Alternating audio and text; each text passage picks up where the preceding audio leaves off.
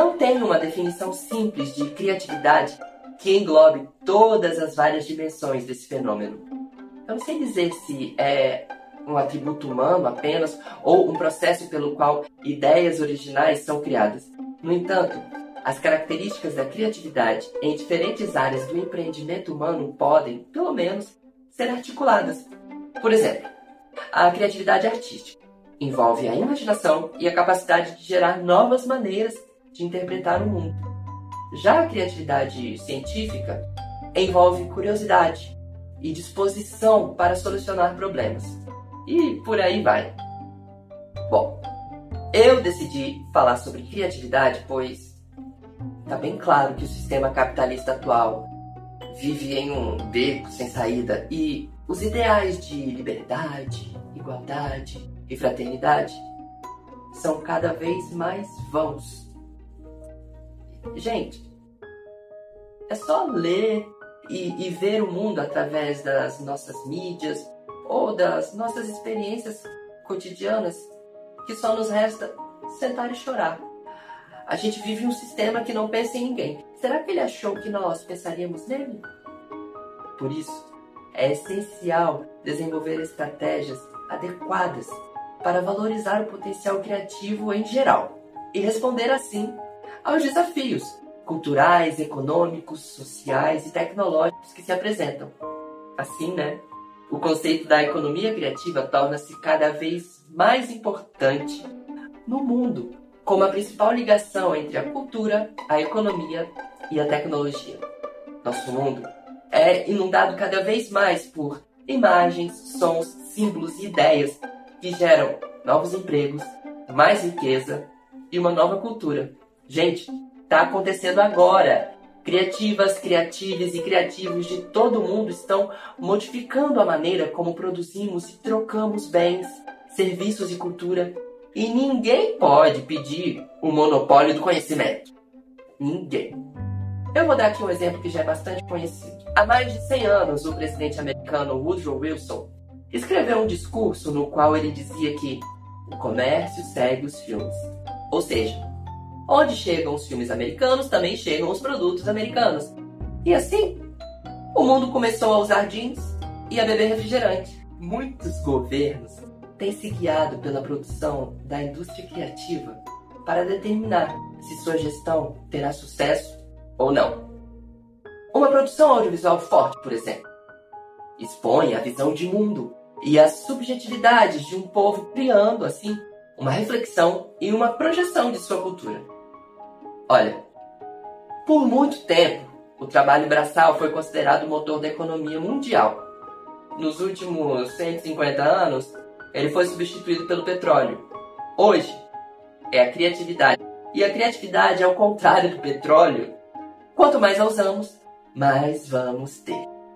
Assim, podemos basear o nosso pensamento no fato de que a criatividade é o combustível e o motor para o futuro. Antigamente, o empresário ao abrir uma empresa, ele pensava primeiro no capital que ele gastaria para comprar equipamentos, móveis, automóveis, para que ele pudesse produzir em massa.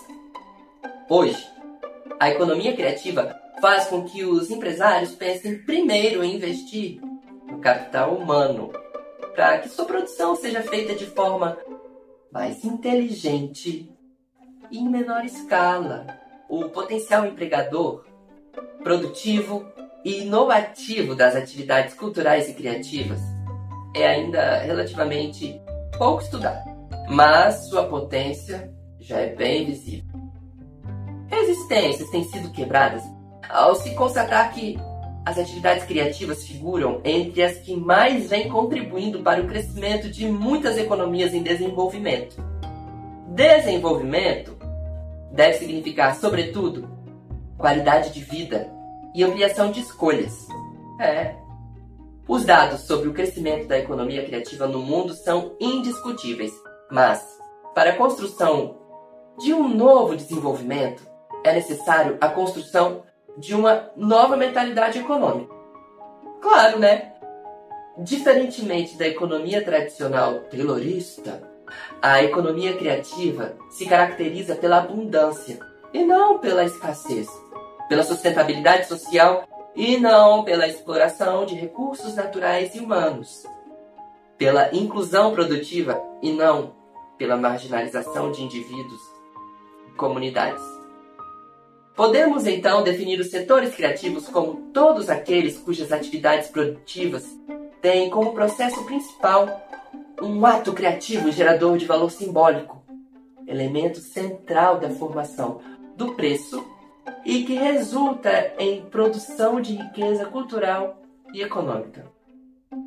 Tomando, por exemplo, a pintura, a gente pode ver que a expressão artística associada à técnica do pintor ali na tela corresponde ao cerne do valor cultural e econômico, indo muito além dos materiais que ele utilizou na produção. Um outro o mesmo ocorre com um designer gráfico. O valor do resultado do trabalho dele é gerado a partir do processo de criação dele associado à sua habilidade técnica. Enfim, a essência e o valor do bem criativo se encontra na capacidade humana de inventar, de imaginar, de criar, seja de forma individual ou coletiva. Assim, a economia criativa é, portanto, a economia do intangível, do simbólico, por se caracterizar pela abundância e não pela escassez. A nova economia possui dinâmica própria e, por isso, desconcerta os modelos econômicos tradicionais. Afinal, falar de economia criativa é falar de transversalidade, daquilo que é tecido conjuntamente. As Nações Unidas produziram em 2010 um relatório que examina uma variedade de problemas relacionados à economia criativa e à dimensão de seu desenvolvimento. Um resumo das 10 mensagens principais é apresentado logo na parte inicial do relatório. Eu vou resumir o resumo agora para você. A erupção da crise econômica e financeira mundial de 2008 provocou uma queda na demanda global. Contudo, as exportações mundiais de produtos e serviços criativos continuaram a crescer. A economia mundial vem sendo estimulada pelo aumento do comércio sul-sul. As exportações de produtos criativos do sul para o mundo alcançaram 176 bilhões de dólares em 2008, correspondendo a 43% do comércio total das indústrias criativas.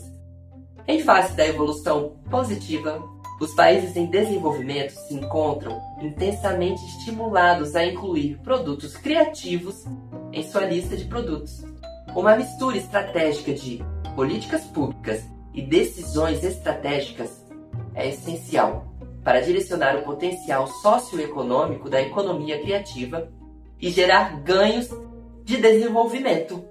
No caso dos países em desenvolvimento, o ponto de partida é aprimorar as capacidades criativas e identificar os setores criativos que apresentem maiores potenciais por meio de políticas cruzadas articuladas.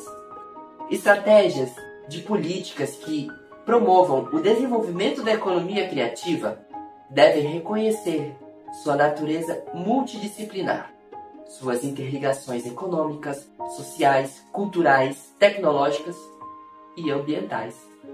Um grande desafio para a moldagem de políticas para a economia criativa é como medir o valor da propriedade intelectual, como redistribuir os lucros e como regular essas atividades.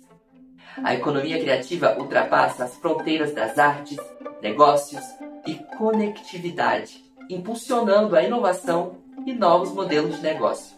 A revolução móvel está mudando as vidas de milhões de pessoas no mundo em desenvolvimento. Políticas para a economia criativa precisam responder não somente às necessidades econômicas, mas também às demandas especiais das comunidades locais relacionadas à educação, identidade cultural, desigualdades sociais e questões ambientais. Mesmo em tempos de crise, os produtos criativos continuam a prosperar como parte integrante de nossas vidas. Isso explica a razão pela qual alguns setores criativos parecem ser mais resilientes aos desaquecimentos da economia e podem contribuir para uma recuperação econômica mais sustentável e inclusiva. Cada país é diferente, cada mercado é especial e cada produto criativo possui seu esplendor e toques específicos. Não obstante, cada país pode ser capaz de identificar indústrias criativas-chave que ainda não tenham sido exploradas totalmente, de forma a colher os benefícios do desenvolvimento. Não existe uma solução única que resolva todos os problemas. O momento de agirmos é agora. Se cuidem e até logo!